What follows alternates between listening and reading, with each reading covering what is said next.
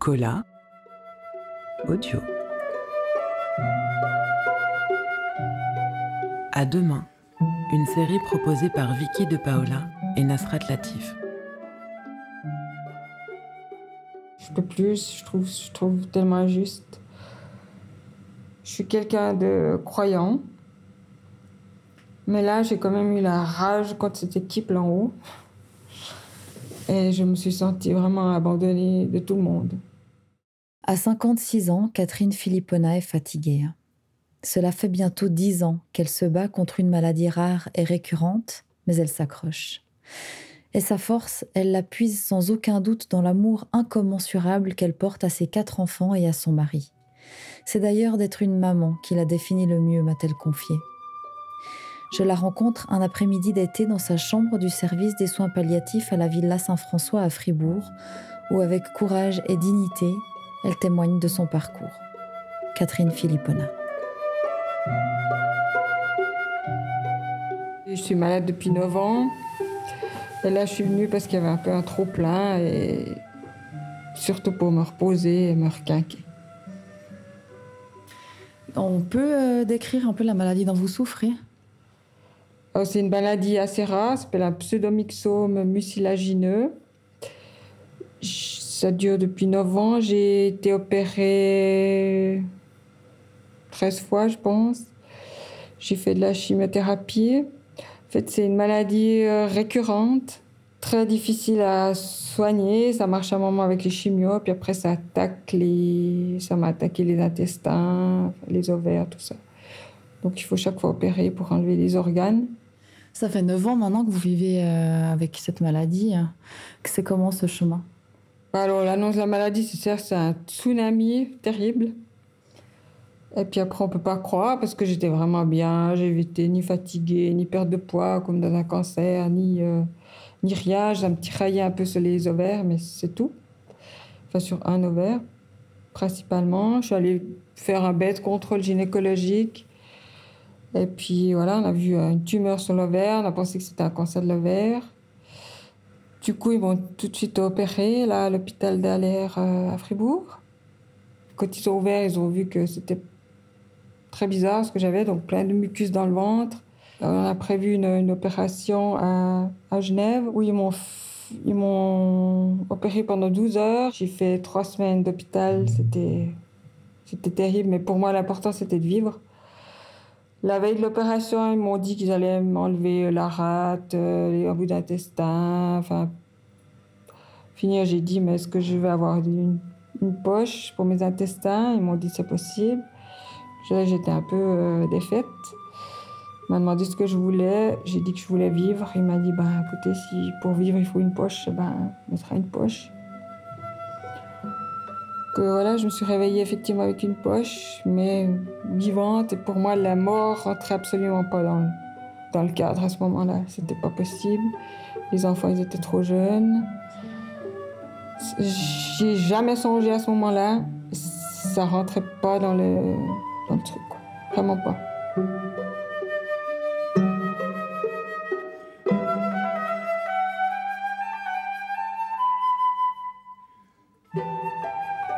Puis ensuite, j'ai commencé la chimiothérapie. C'était ouais, indescriptible. Une immense fatigue euh, qu'on peut pas décrire. C'est pas une fatigue de fin de journée ou de beaucoup travailler. C'est un épuisement complet. On peut pas vraiment pas l'expliquer. Ou c'est pas compréhensible. C'était le lit, le canapé, le canapé, le lit. J'ai perdu euh, les sensations dans la main, dans les pieds. Ouais, c'était des moments difficiles, mais comme j'ai dit, je voulais vivre. Bah, après neuf mois, on m'a remis euh, les intestins, on m'a enlevé la poche, remis les intestins en place. C'était une période aussi très difficile parce qu'on a beaucoup de diarrhée. J'avais un peu d'incontinence. En plus de la maladie, il y a toute, euh, cette, euh, toute cette dignité humaine qui s'en va. Puis ça, c'est aussi difficile. J'étais relativement jeune. Euh, et puis il faut essayer d'accepter sans se révolter parce qu'on a été bien éduqués, parce que Voilà. Ensuite, j'ai eu plusieurs opérations où j'ai dû remettre une stomie, euh, où on a enlevé de nouveau ce, mucus.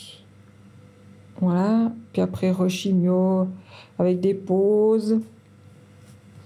Puis après, j'ai eu deux ans vraiment de pause où j'ai. Alors, j'avais cette incontinence, mais j'étais vraiment bien. On a pu partir en vacances. On a comme fait plusieurs voyages où ça allait. Euh, plus ou moins bien. Mais on a toujours cette épée de Damoclès sur la tête. Et dès qu'on a un petit truc mal là, mal ci, mal à os, mal à on se fait des films pas possible.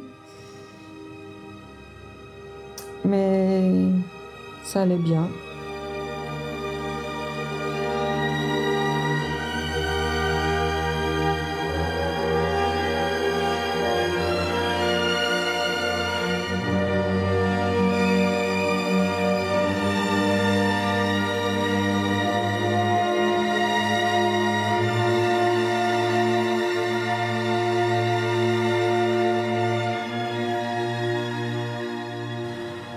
Ensuite, il y a trois ans en arrière, rechute, réopération. Et là, on a commencé une chimio d'entretien. J'allais à l'hôpital euh, toutes les deux semaines, ambulatoire. Je faisais mes traitements, j'étais assez fatiguée, bien moins que la, la première chimio, mais c'était quand même difficile. Et l'année passée, au mois de juillet, j'ai fait, j'ai eu une fistule anale. Et là, ça m'a. J'ai dû réopérer. Et là, on a dû arrêter la chimio parce qu'on a pensé que c'était à cause de la chimio qu'il y avait tout ça. Et puis, euh, suite à cette fistule, on a décidé de mettre une poche définitive pour les selles et une poche pour la vessie. J'avais été opérée plusieurs fois de la vessie où chaque fois tu me revenais dans la vessie. Et comme chaque fois qu'on opérait, elle devenait de plus en plus, plus petite, c'était plus possible. Alors on a enlevé la vessie. Donc j'ai une poche pour les selles, une poche pour les urines. Ça a été très difficile. J'étais opérée fin, tout fin octobre. Jusqu'à mi-décembre, c'était très difficile.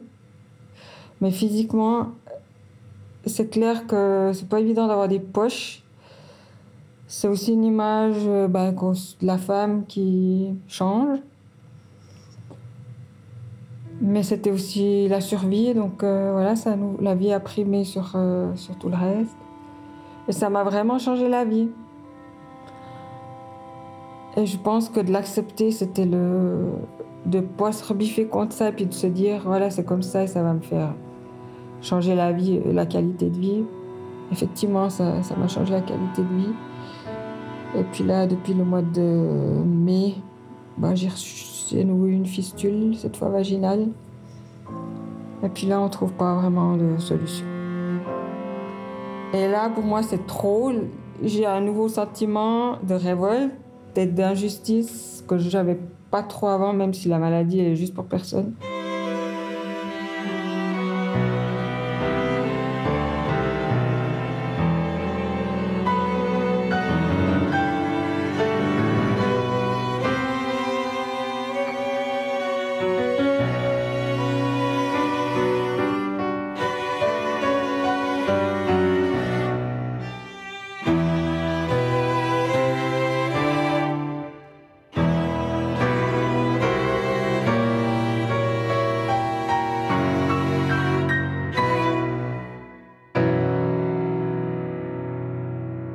Je vais avoir une intervention mercredi. J'espère que, que ça, ça va être. Ça va pouvoir, on va pouvoir faire quelque chose. Parce que si, si on peut rien faire, je ne me vois pas vivre comme ça, mais j'ai pas envie de mourir non plus, donc euh, on verra. Tout le monde me dit qu'on trouvera une solution, donc il euh, faut que je fasse confiance à ces médecins.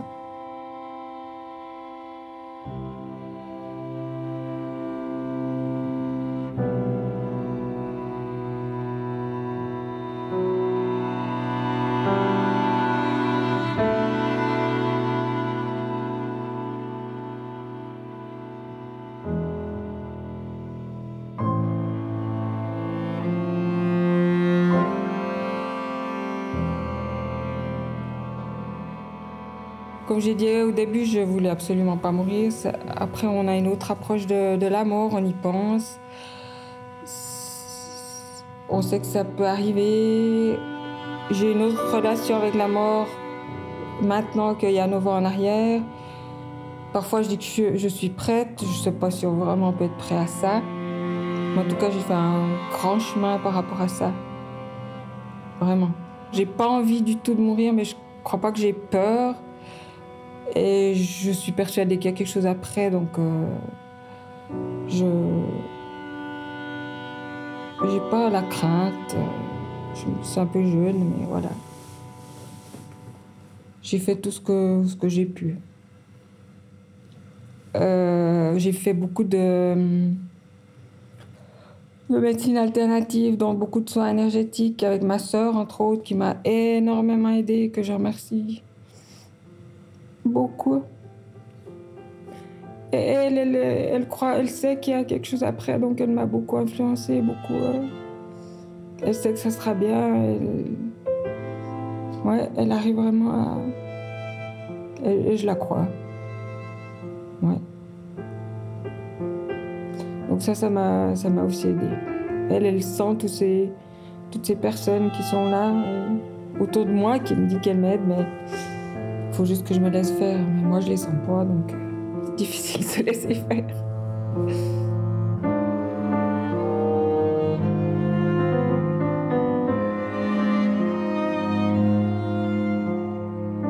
quand on est malade et qu'on est dans ces moments où on a mal, où on est en colère, où on n'est pas, bien, qu'est-ce qu'on attend euh, des, gens autour euh? Alors moi, j'essaie de plus rien attendre parce que je pense que j'ai trop attendu avant. Et puis c'est ça qui m'a. Du coup, j'essaie de, de plus attendre ou en tout cas de limiter mes attentes mais on attend peut-être d'être compris. De, si on dit qu'on est fatigué, ben oui, on est vraiment fatigué. C'est peut-être ça, mais c'est tellement difficile pour l'autre de comprendre que je comprends aussi le, celui qui est en face et puis qui se dit euh, ben, ou qui se dit rien parce que peut juste pas comprendre. Mais on attend quand même, je pense, d'être compris, d'être euh, soutenu, où je le suis totalement. Donc, euh, oui, mais c'est peut-être la compréhension qui est le plus difficile à faire passer. Aussi, les souffrances psychologiques sont plus difficiles à comprendre que les souffrances physiques. Parce que souvent, les souffrances physiques, on les voit. Mais les souffrances psychologiques, c'est difficile, oui. Plus difficile pour euh, les gens autour aussi. Mm-hmm. Et puis, c'est vrai que maintenant, de plus en plus, euh, on est si on a une maladie psychologique, on est, on est malade. Mais il y a, moi je sais pas, mais des fois on se dit aussi, mais tu te fais un coup de pied derrière, et puis tu avances, et puis tu vas, et puis je comprends pas, et puis. Mais ouais, on, on peut pas faire ça. Parce qu'il y a des moments on n'arrive juste pas à le faire. Mais moi, la première hein, qui disait euh, ça aussi, euh, mais il faut y aller euh, quand même, tu vas pas être mais non, c'est pas comme ça.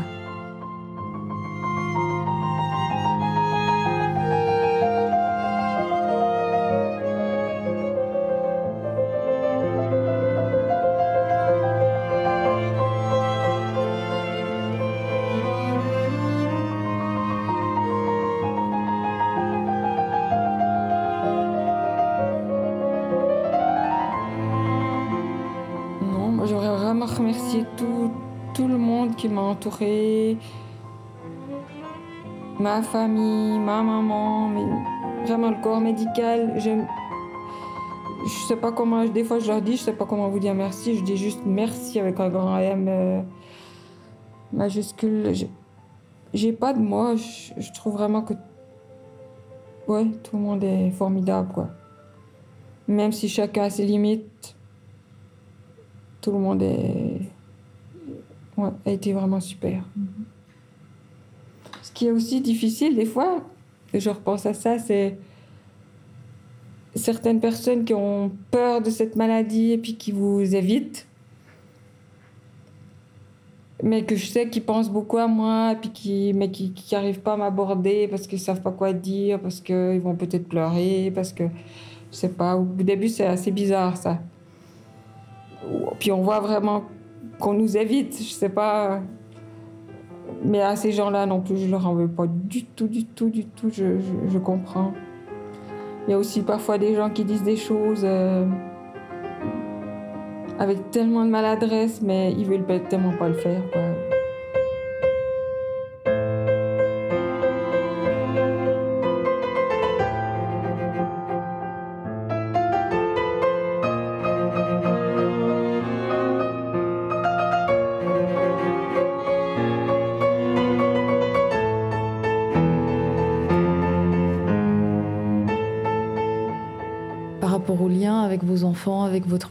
J'imagine aussi que depuis 9 ans, ben, les choses ont dû aussi évoluer. Euh.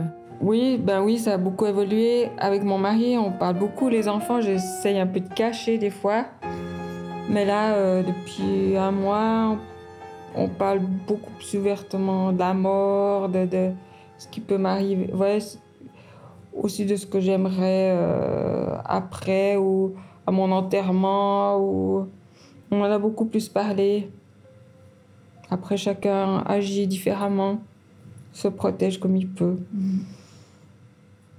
Je trouve terrible que, même s'ils sont plus ou moins grands maintenant, qu'ils doivent souffrir, ça fait 9 ans qu'ils ont, ont, quand même une certaine souffrance. Et des fois, je trouve aussi pas juste qu'une maman, même un papa tombe malade et puis que ça soit si lourd à, porter pour eux. Et puis, euh, ben, en tant que maman, on a toujours, moi, j'ai toujours l'impression que je dois être euh, le pilier, la force, le... Voilà, puis c'est pas toujours le cas. Et j'ai de la peine à accepter que, ben, que maintenant, c'est peut-être eux qui peuvent m'aider ou comme ça. Alors que pour moi, c'est moi qui devrais faire ça. Pour eux, mais pas eux pour moi. Mais j'ai dû faire beaucoup de travail sur justement de ne pas culpabiliser pour ci, pour ça, pour tout. J'ai vraiment beaucoup, beaucoup travaillé là-dessus. Parfois, on dit qu'il faut pouvoir donner un sens à la maladie. Là, je n'arrive pas. Non, ça, j'ai encore pas trouvé. Peut-être que le jour où j'aurai trouvé, je vais guérir, je sais pas. Mais j'ai encore pas trouvé, non. Vraiment pas. Pour moi, il n'y a pas de sens à la maladie. C'est, c'est pas juste.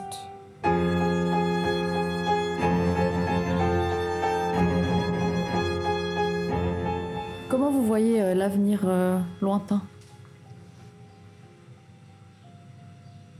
Ben, j'arrive bien à projeter dans l'avenir encore, donc euh, je me dis que c'est pas pour demain. Et puis que pouvoir aller remarcher deux, trois heures.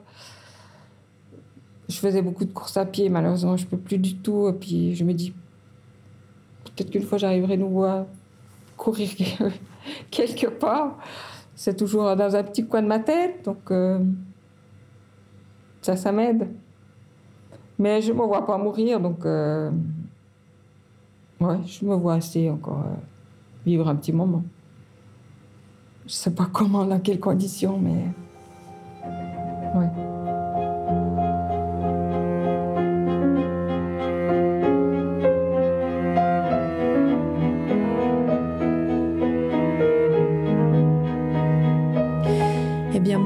pour vous dire la vérité, je la voyais vivre encore un moment, Catherine Philippona. Elle était encore si vive lors de notre rencontre.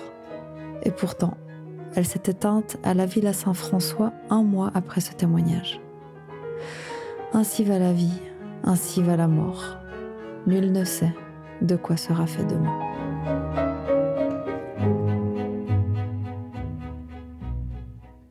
À demain est une émission Cola animé par Vicky De Paola, mixé par Jérôme Gana, sur une idée originale de Nasrat Latif. Si vous avez aimé cette émission, dites-le nous sur Facebook ou Instagram. Retrouvez tous nos podcasts sur cola.audio et toutes les plateformes d'écoute. Si vous désirez participer à cette émission, écrivez-nous à hello at cola.audio.